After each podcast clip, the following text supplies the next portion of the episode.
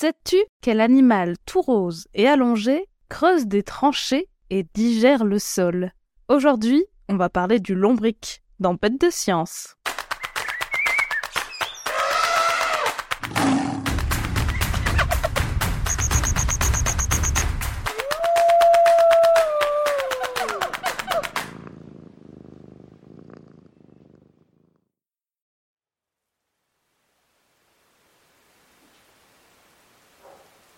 Aujourd'hui, nous partons en exploration au fond du jardin. Le temps est couvert, il bourrine légèrement, les conditions sont optimales.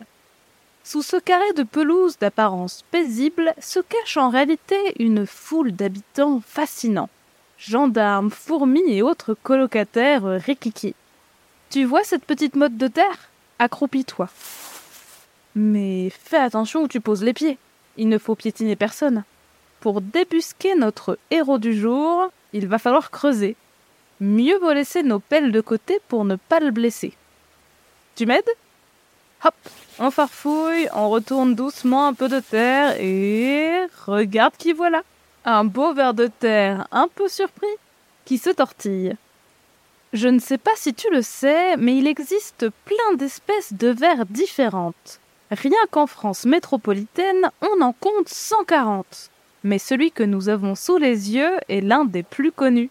On l'appelle souvent ver de terre, mais son vrai nom plus précis, c'est lombric terrestre, dont le nom latin ressemble beaucoup à son nom commun, Lombricus terrestris. Attends, je vais le reposer au sol délicatement et le mouiller très légèrement. Il ne faut surtout pas qu'il se dessèche, ou il risque de mourir. Tiens, passe-moi le mètre, on va le mesurer. Il fait... Ah, arrête de te trémousser, on va pas te faire de mal. 13 cm et demi. Pas mal. Mais c'est plutôt un petit format pour nos lombriques qui peuvent atteindre jusqu'à 30 cm de long. La partie fine, pointue et plus foncée que tu vois là, c'est sa tête. Même si on a du mal à la distinguer, il a une bouche ronde qu'il utilise pour manger la terre qui l'entoure. Et l'autre extrémité, ronde et un peu aplatie que tu vois ici, c'est sa queue. Si tu le touches doucement, dans un sens et dans l'autre de la longueur, tu sentiras que sa peau accroche. C'est parce que son corps est couvert de soie, de petits poils tout fins qui lui permettent de sentir ce qui l'entoure et de s'accrocher aux parois de ses galeries.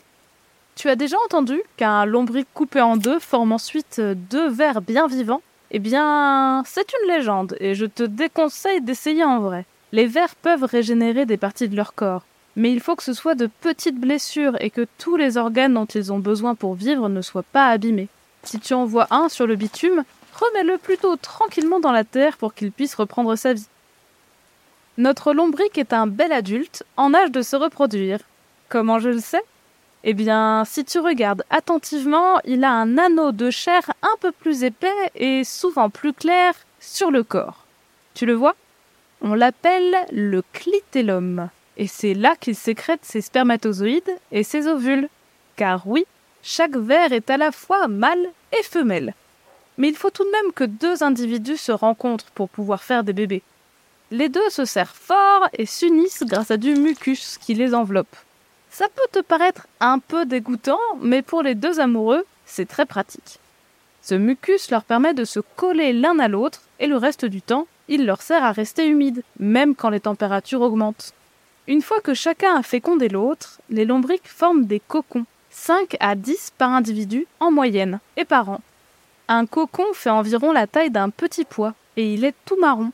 Chaque cocon contient un bébé vert qui ressemble, quand il est clos, à un mini-adulte tout blanc de quelques millimètres. Il devient rosé en quelques heures, mais il devra attendre d'être en âge de se reproduire pour former un clitellum. C'est comme ça qu'on les reconnaît. Le lombric se nourrit surtout de terre et de quelques végétaux trouvés en surface. Et c'est là que la magie opère car en voyageant dans l'intestin de notre ver de terre, sa nourriture s'enrichit en minéraux grâce aux micro-organismes qui y habitent. Ces crottes se révèlent être un vrai trésor pour les plantes qui en dépendent. D'ailleurs, tu en as peut-être déjà vu. Elles ressemblent à des petits tortillons de terre et on les appelle les turicules. Malheureusement pour lui, le lombric figure au menu de plein d'autres animaux. Oiseaux, crapauds, blaireaux, sangliers et surtout la taupe, dont je t'ai déjà parlé dans un autre épisode, qui est une chasseresse impitoyable. Depuis quelques années, il souffre même de l'arrivée d'un ver asiatique géant de 40 cm de long, reconnaissable à sa tête plate, en forme de marteau. Il chasse les lombrics et leur injecte un poison violent avant de les dévorer. L'autre grand ennemi du ver de terre, c'est la température. Comme il est incapable de réguler sa propre chaleur, il souffre très vite du froid ou de la canicule. Il peut alors se mettre en pause. Il se roule en boule, s'enduit de mucus pour rester humide et s'endort sous terre pour s'économiser. Mais avec les étés de plus en plus chauds qui se profilent, il risque de passer de sales quarts d'heure. Et pourtant, même s'il est discret et peut sembler peu ragoûtant, tu vas découvrir que le lombric est essentiel à notre écosystème. Les vers de terre ont longtemps été mal vus, notamment par les agriculteurs qui les accusaient de manger leurs récoltes. Mais comme je te l'ai dit, ils mangent essentiellement de la terre et ne font pas de dégâts, bien au contraire. 50 ans avant notre ère, la reine égyptienne Cléopâtre VII a compris leur utilité et a même mis en place une loi qui punirait toute personne qui leur ferait du mal. Mais leur plus ardent défenseur est sans conteste le scientifique anglais qui vivait au XIXe siècle, Charles Darwin. Tu le connais peut-être pour son voyage d'exploration autour du monde et ses observations qui sont à l'origine du concept de sélection naturelle et de théorie de l'évolution. On en a déjà un peu parlé dans l'épisode consacré à l'iguane marin, qu'il a décrit aux îles Galapagos. À côté de ses œuvres littéraires au succès retentissant pour l'histoire des sciences, Charles Darwin s'est passionné pendant des décennies pour la vie des lombriques de nos jardins. Pas la peine de partir sur des îles exotiques et lointaines pour s'émerveiller. C'est lors d'une visite dans sa famille qu'il se penche sur la question. Son oncle lui raconte que des morceaux de briques et de cendres ont disparu progressivement sous la terre, dans sa prairie, sans qu'il n'ait rien fait. Tu devines qui est responsable de cette disparition? Les lambriques, bien sûr. Darwin se lance alors dans des centaines d'heures d'observation. Il décrit les galeries verticales des lambriques, qui plongent jusqu'à 2 mètres sous la surface, ce qu'ils mangent et même comment ils se déplacent en contractant leurs muscles. Il en garde dans des bocaux pour les regarder sous toutes les coutures et il réalise même des expériences pour mieux comprendre leur comportement et comment ils perçoivent le monde. Il joue du sifflet, du basson et du piano pour conclure qu'ils n'entendent pas les sons. Il les expose à la lumière et révèle que même sans yeux, il la fuit. Il s'intéresse aussi à leur action sur le sol. Il démontre par exemple que les turicules, les crottes de lombric, sont plus riches que le sol brut. Il constate aussi que leurs tunnels aèrent le sol et permettent à l'eau de mieux s'y infiltrer. En étudiant des ruines anciennes et la façon dont elles sont recouvertes de terre, il évalue leur vitesse de travail, et ses calculs, vérifiés par des scientifiques contemporains, s'avèrent très proches de la réalité on pense qu'on peut trouver 250 000 vers dans un hectare, ce qui correspond à un carré qui mesure 100 mètres de chaque côté. Ces vers digéreraient 300 tonnes de terre par an, ce qui veut dire qu'en 50 ans seulement, ils seraient capables de renouveler le sol d'un pays de la taille du Royaume-Uni. En 50 ans C'est dingue, non? À la fin de sa vie, en 1881, Darwin fait publier toutes ses observations dans un livre intitulé La formation de la terre végétale par l'action des vers de terre. Il conclut son ouvrage ainsi. On peut douter qu'il y ait beaucoup d'autres animaux qui aient joué un rôle aussi important dans l'histoire du monde que ces créatures d'une organisation inférieure. Comme quoi, pas besoin d'être grand et costaud pour changer le monde.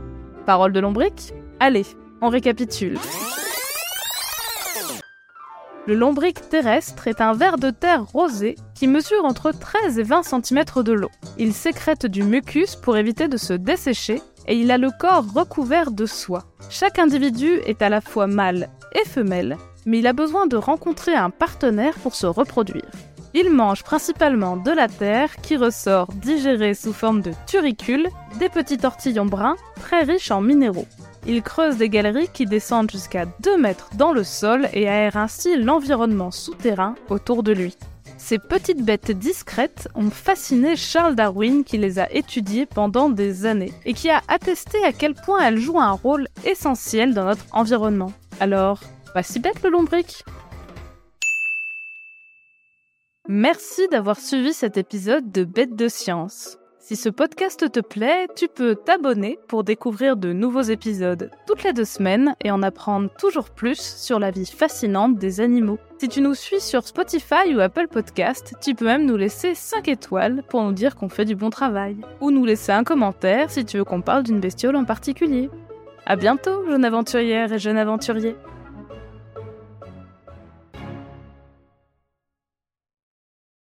Vous avez une voiture Louez-la sur GetAround quand vous ne l'utilisez pas. Inscrivez votre véhicule en quelques clics, recevez des demandes et gérez vos locations depuis votre transat. Profitez-en. Cet été, GetAround vous garantit de 700 à 1400 euros de revenus par mois, sous réserve de remplir les conditions de la garantie. À consulter sur getaround.fr.